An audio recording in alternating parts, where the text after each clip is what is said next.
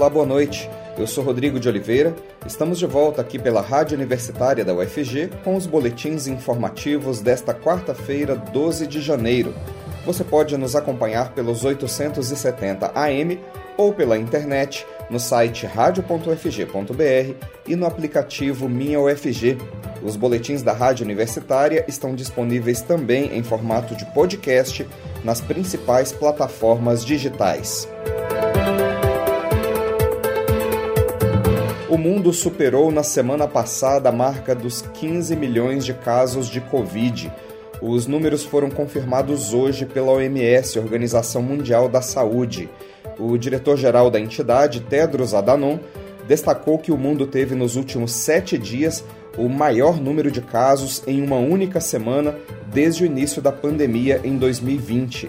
Durante entrevista coletiva virtual, ele disse que o aumento dos casos é puxado pela variante Omicron, que substitui a Delta rapidamente na maioria dos países. O diretor da OMS destacou ainda que as hospitalizações pelo mundo avançam na onda atual, mas em ritmo menor em comparação com ondas anteriores da doença. O menor número de hospitalizações, mesmo com o aumento vertiginoso do número de casos, é creditado ao sucesso das campanhas de vacinação contra a Covid. Apesar das pesquisas que indicam até agora menor mortalidade com a cepa Omicron, a Danon ressaltou que o vírus continua a ser perigoso, sobretudo para os não vacinados. Segundo ele, mesmo com o aumento dos casos, o número de mortes por Covid tem ficado relativamente estável desde outubro do ano passado, em cerca de 48 mil pessoas por semana. E a variante Omicron tem feito a pandemia de Covid bater recordes na América Latina. Vários países da região registram um aumento repentino no número de casos, com recordes batidos nos últimos dias. O México registrou no sábado 30 mil contaminações em apenas 24 horas. O país não atingia números tão elevados desde agosto de 2021, quando contabilizou 28 mil casos em um dia. Segundo dados do Ministério Mexicano da Saúde, o saldo total de infectados no país já ultrapassa 4 milhões de pessoas. O Peru também registrou um recorde ao contabilizar cerca de 24 mil novos casos de Covid nas últimas 24 horas. O Ministério Peruano da Saúde confirmou há uma semana que o país atravessa uma nova fase da crise sanitária após as festas de fim de ano. De acordo com o governo, 82% dos novos casos no Peru são da variante Omicron e se concentram na zona metropolitana da capital, Lima. A situação não é muito diferente na Argentina, onde desde dezembro a variante Omicron tem se propagado. Ontem, o país registrou um novo recorde de casos, com cerca de 134 mil novas infecções em apenas 24 horas. O governo argentino sustenta que, apesar de o país atravessar uma disparada de casos, isso não se traduziu em um maior número de mortes, mas a ocupação nos leitos de terapia intensiva tem aumentado ao longo das últimas semanas e já está em 40%. E a UFG adiou por 15 dias o retorno às aulas presenciais, antes previstas para o dia 17 de janeiro. Agora as aulas presenciais só voltam no dia 1 de fevereiro o cenário epidemiológico com aumento significativo do número de casos de Covid e a ocupação de leitos em Goiânia foi fundamental para a tomada da decisão, como informa o jornalista Delfino Neto. Universidade Federal de Goiás decide adiar a ampliação das atividades presenciais por mais 15 dias. Diante do aumento de casos de Covid-19 no estado, e do agravamento da pandemia em cenário nacional, o Grupo de Trabalho de Saúde da UFG recomendou o adiamento por 15 dias da ampliação das atividades presenciais na universidade. Segundo o Boletim Integrado da Covid-19, Goiânia tem mais de 94% dos leitos de UTI destinados a pacientes com coronavírus ocupados. O informe foi divulgado às 11 horas e 57 minutos desta terça-feira, dia 11, pela Secretaria Municipal de Saúde. A recomendação do GT Saúde, UFG, foi acatada pela gestão da Universidade Federal de Goiás, que encaminhará uma minuta de portaria sobre a decisão aos diretores de unidades acadêmicas e ainda recomendou: não deixe de se vacinar e de se cuidar para que possamos voltar com segurança. Cuidar de si é cuidar do outro. Mais informações, acesse retomada.ufg.br e também no portal ufg.br. Eu sou Delfino Neto para a Rádio Universitária. É, e mesmo com a alta nos casos de Covid e de influenza, escolas voltam às aulas 100% presenciais em Goiás. O infectologista diz que consultórios estão lotados. Vamos saber mais sobre esse assunto com a jornalista Maria Cristina Furtado. O retorno presencial das aulas em 2022 não terá muita diferença do que os alunos já experimentaram na retomada do ano passado. A mudança principal é que agora 100% dos alunos voltam juntos à sala de aula. As outras regras, como o uso de máscara, higienização das mãos e manutenção de distanciamento, continuam valendo.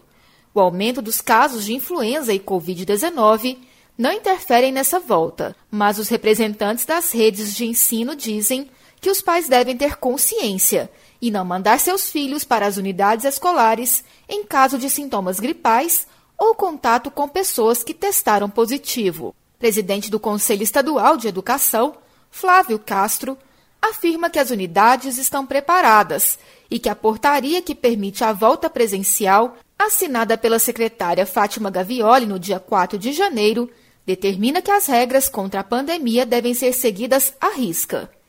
Sobre a data de retorno, ele explica que as unidades possuem liberdade para definição da data da retomada, desde que obedeçam ao mínimo de 200 dias letivos. As que optam por começar depois podem ajustar os horários para atender à regra.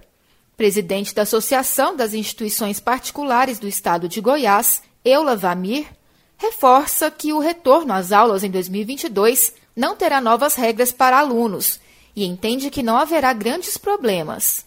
Eula acredita que, com mais variantes circulando, certamente as escolas redobrarão os cuidados. A presidente da IPEG ainda destaca que a vacinação de professores e funcionários, assim como de muitos adolescentes, é importante para a retomada.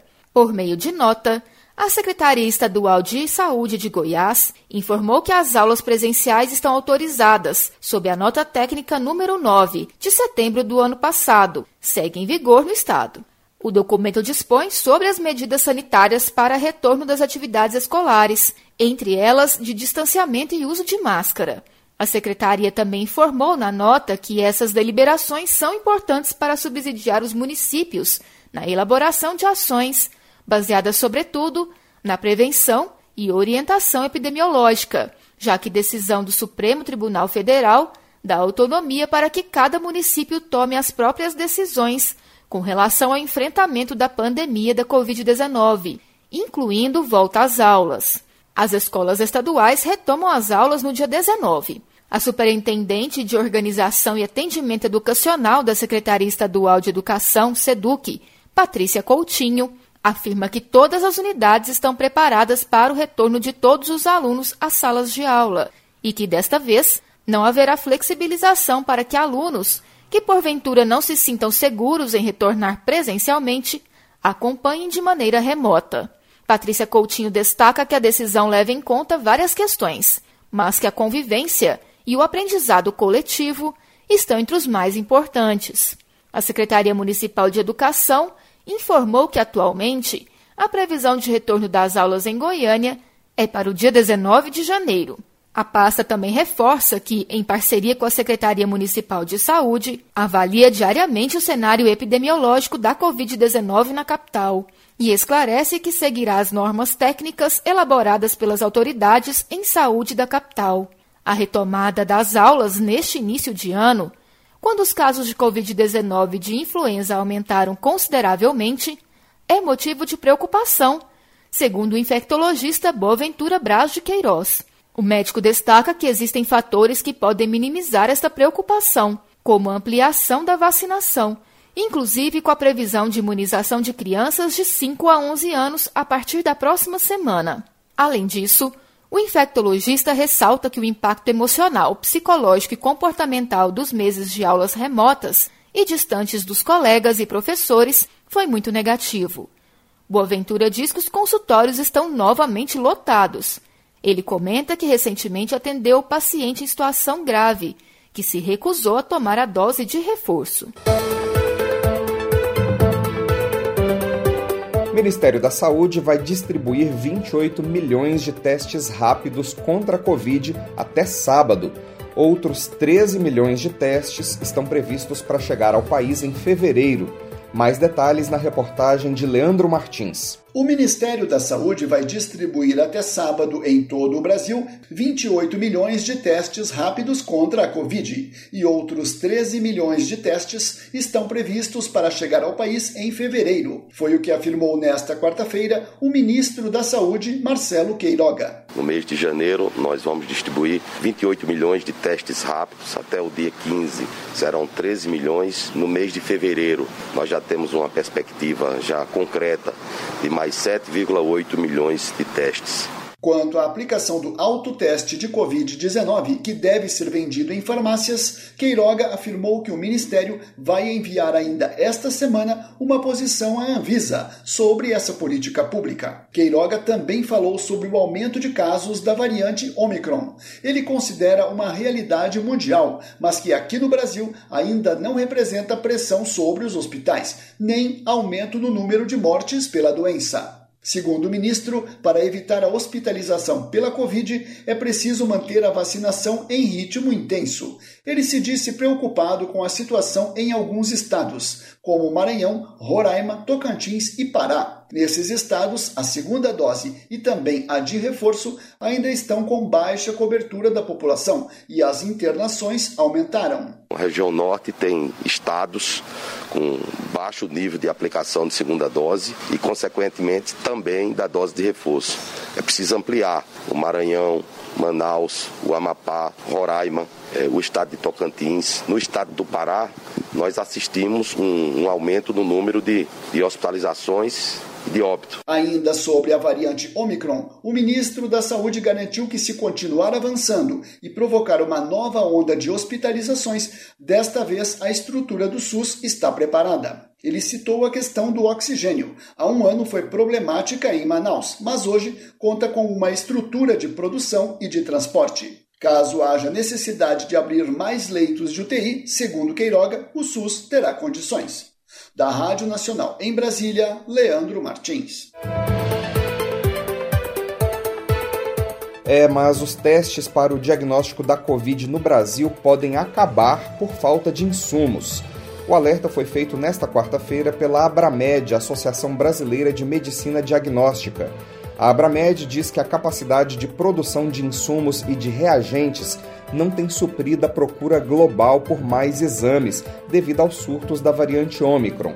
A recomendação da associação é de que os laboratórios priorizem a testagem em pacientes graves, trabalhadores da saúde e outros profissionais essenciais. Em um comunicado, a entidade disse preparar uma nota técnica para que os laboratórios associados priorizem pacientes seguindo uma escala de gravidade para efetuarem os testes. A Abramed recomenda que pessoas sem sintomas ou com sintomas leves, mesmo que tenham entrado em contato com infectados, que se isolem, ainda que sem testes. A Abbott, responsável pela fabricação de parte dos testes para diagnóstico de Covid usados no Brasil, informou que desde a segunda quinzena de dezembro de 2021 houve um aumento na demanda de compra por testes rápidos de antígeno no país. Segundo a empresa, as suas fábricas estão trabalhando 24 horas por dia, 7 dias por semana, para tentar suprir a demanda. Servidores públicos federais pressionam o governo por reajuste salarial e prometem greve para os próximos dias. Mais detalhes com o jornalista Delfino Neto. Ao menos 19 categorias de servidores públicos podem começar a paralisar as suas atividades para elevar a pressão contra o governo federal por reajustes salariais após a sinalização do presidente Jair Bolsonaro de que apenas policiais seriam atendidos com reajustes em 2022, um ano eleitoral.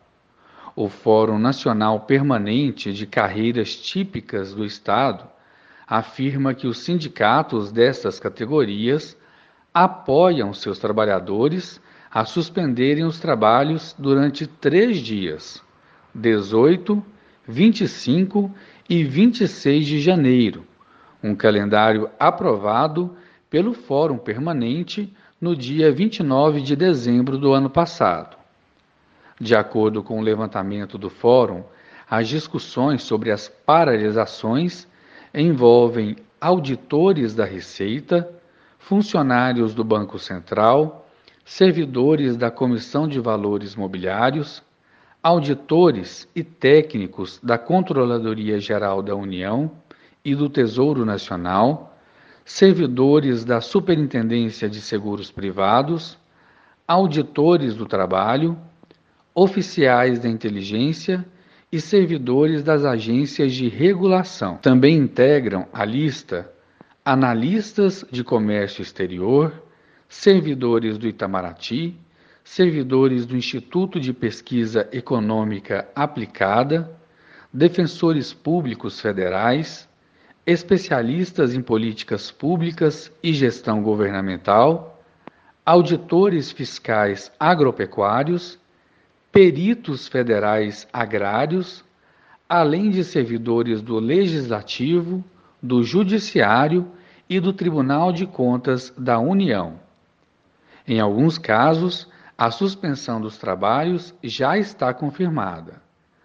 A decisão por manter a suspensão dos trabalhos foi tomada por representantes de entidades após se reunirem nesta terça-feira, dia 11, com o presidente do Banco Central, Roberto Campos Neto, e saírem sem uma promessa concreta de reajuste. Enquanto isso, a mobilização avança com a entrega de cargos. Os substitutos eventuais também serão convidados a aderir, abrindo mão de substituir os titulares. Eu sou Delfino Neto para a Rádio Universitária.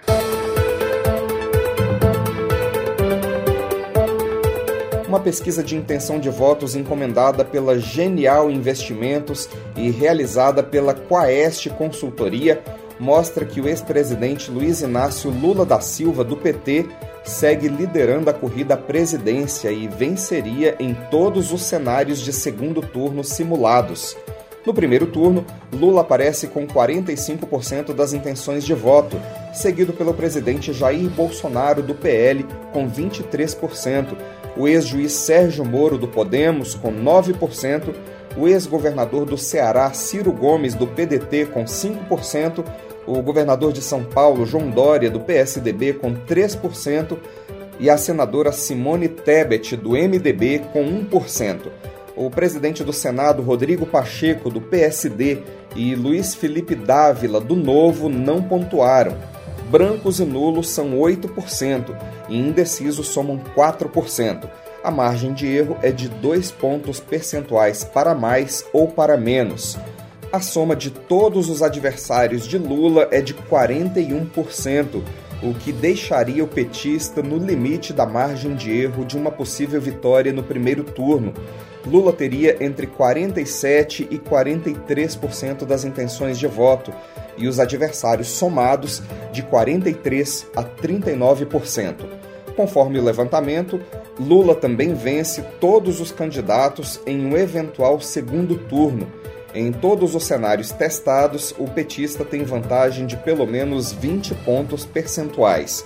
Já Bolsonaro, além de perder para Lula, também seria derrotado por Moro e por Ciro Gomes. Outro cenário da pesquisa é o que mede a rejeição aos pré-candidatos. Nele, Bolsonaro aparece em primeiro lugar, com 66% de rejeição. Dória vem em segundo na lista dos rejeitados. 60% das pessoas que responderam à pesquisa disseram que não votariam de jeito nenhum no Tucano. Moro tem 59% de rejeição, Ciro Gomes tem 58% e Lula 43%. E as chuvas causaram mais cinco mortes em Minas Gerais. Cinco pessoas morreram e mais de 10 mil tiveram de deixar suas casas somente nas últimas 24 horas em razão das chuvas que atingem Minas Gerais. Ao todo, 24 pessoas perderam a vida no estado desde o início do período chuvoso, sem contar as 10 vítimas da rocha que caiu em um paredão em um cânion em Capitólio.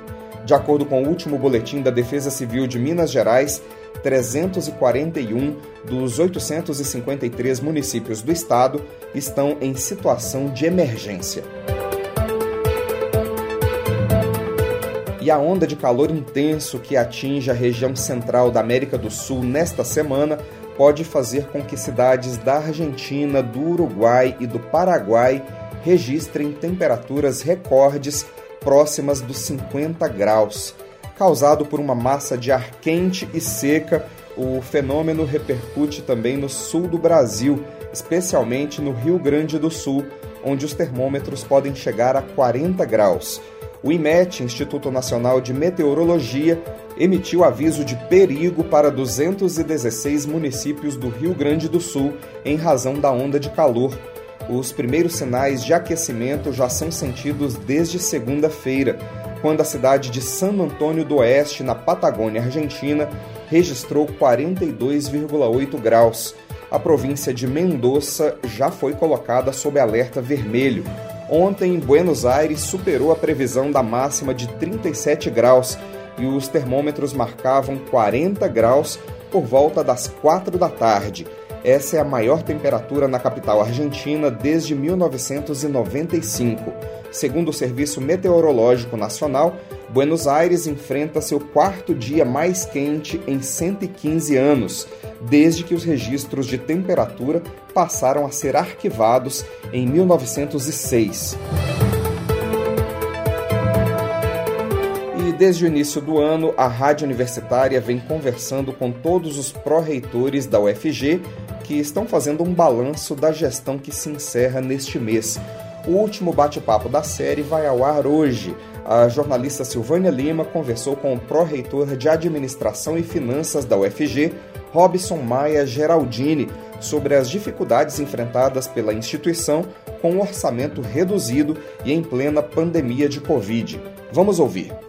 O orçamento reduzido dificultou ainda mais a execução das atividades fins da Universidade Federal de Goiás durante o período da pandemia. Em 2021, a UFG teve um orçamento de apenas 60% comparado ao de 2018. Esse déficit exigiu muita habilidade administrativo-financeira e diálogo com os fornecedores da instituição. O pró-reitor de Administração e Finanças da UFG, Robson Maia Geraldini, ressalta o preparo técnico e a boa vontade de sua equipe nos processos de superação das dificuldades. Olá, professor Robson, pró-reitor de Administração e Finanças da UFG. Muito obrigada por atender o convite da Rádio Universitária. Olá, Silvânia. Quero cumprimentar os ouvintes da Rádio Universitária e dizer que é uma satisfação estar aqui com vocês. Eu que agradeço a oportunidade. 2021, professor, foi mais um ano de desafios para a universidade por conta da situação de distanciamento social, né, ocorrida aí em função da pandemia de Covid-19. Como foi encarada essa situação pela Pró-Reitoria de Administração e Finanças da UFG? Sem dúvida nenhuma, Silvânia. Foi um ano de muitos desafios. O pior de todos que já vivemos em praticamente todos os aspectos na PROAD, estivemos mais atentos do que nunca para trazer soluções aos problemas e atender às demandas da comunidade, a fim de evitar que a universidade parasse. Além do terrível problema sanitário, ainda maior do que o que vivenciamos em 2020, tivemos cortes no orçamento na ordem de 18%, o que tornou a caminhada ainda mais dura.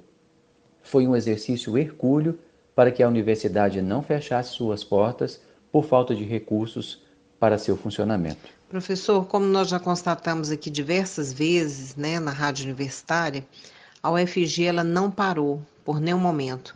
Ela rapidamente se adaptou, estabeleceu condições para o ensino e o trabalho remoto e seguiu com as suas atividades. Na PROAD, foi possível efetuar todo o planejamento previsto para este ano? Como isso se deu? Com tamanha dificuldade orçamentária, tivemos que priorizar o essencial. Todo o nosso esforço foi direcionado para que as atividades fins, ensino, pesquisa e extensão, tivessem condições de ocorrer mesmo com tantas barreiras. Assim, Dado as dificuldades orçamentárias citadas anteriormente, o planejamento para as atividades meio, que sustentam a instituição, precisou ser ajustado e, em certa medida, foram fortemente prejudicados pelo estrangulamento orçamentário que nos impuseram. Professor, fale um pouco sobre as dificuldades, os desafios enfrentados e como eles foram contornados. Nossa maior dificuldade é a escassez de orçamento. Trabalhamos com apenas 60% de recursos que deveríamos ter em comparação a 2018, por exemplo.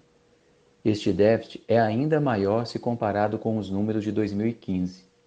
Para continuarmos caminhando, foi necessário muito diálogo com fornecedores e prestadores de serviço para não descontinuarem o atendimento à universidade, mesmo com longos atrasos no pagamento.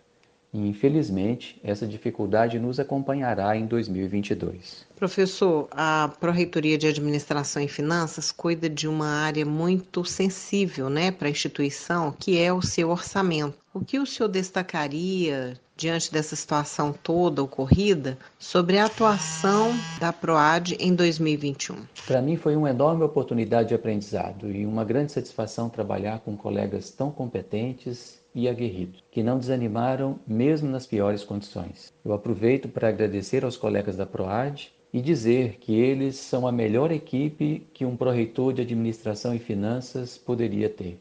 É graças ao trabalho deles que vencemos as dificuldades dos últimos quatro anos. Também agradeço aos colegas pró-reitores, secretários, diretores e todos os servidores que nos apoiaram e auxiliaram nos momentos mais difíceis. E um agradecimento especial ao professor Edivar e à professora Sandra Mara, pelo convite e pela confiança depositada em mim.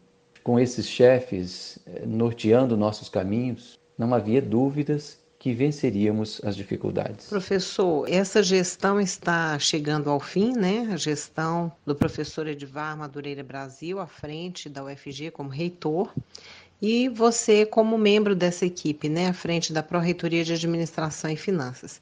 O que o senhor tem a dizer sobre esses últimos quatro anos de sua pasta? Sofremos muitos ataques e, por incrível que pareça, até mesmo do ministro da Educação no início do atual governo, na tentativa de nos desmoralizar. Porém, o trabalho das universidades na batalha contra a Covid, trazendo soluções que salvaram milhares de vidas, demonstrou a todos sua real importância. Com isso, retomamos o devido reconhecimento da sociedade. Entendo que dias melhores virão e acredito que em um futuro próximo o valor devido será novamente dado às universidades que continuarão oferecendo ensino público, gratuito e de alta qualidade. Professor, a partir deste janeiro nós teremos uma nova administração, uma nova equipe gestora na universidade. Quais são as expectativas em termos administrativos e financeiros para o próximo mandato da reitoria da UFG? O que posso dizer, Silvânia, é que há esperança de tempos melhores. Estamos no caminho certo, com políticas internas importantes para o crescimento e o desenvolvimento da UFG. E com o apoio devido de nossos futuros governantes, ampliaremos nosso potencial de trazer soluções e atender ainda mais a sociedade. Professor Robson Maia Geraldini, parabéns pelo seu mandato à frente da PROAD da UFG nós agradecemos imensamente a entrevista e desejamos sucesso nos seus futuros projetos. Obrigado, Silvânia. Eu que agradeço novamente a oportunidade e me coloco sempre à disposição de vocês sempre que for necessário. Forte abraço a todos. Silvânia Lima para a Rádio Universitária. Nós teremos mais notícias amanhã no boletim das 10 horas da manhã. Continue acompanhando nossa programação pelos 870 AM pela internet no site radio.fg.br e no aplicativo Minha UFG. Nós também estamos nas redes sociais. Curta nossa página no Instagram e no Facebook. E use máscara em locais públicos, mesmo se você já estiver vacinado. O uso da máscara pode ajudar a frear a transmissão do coronavírus. Rodrigo de Oliveira para a Rádio Universitária.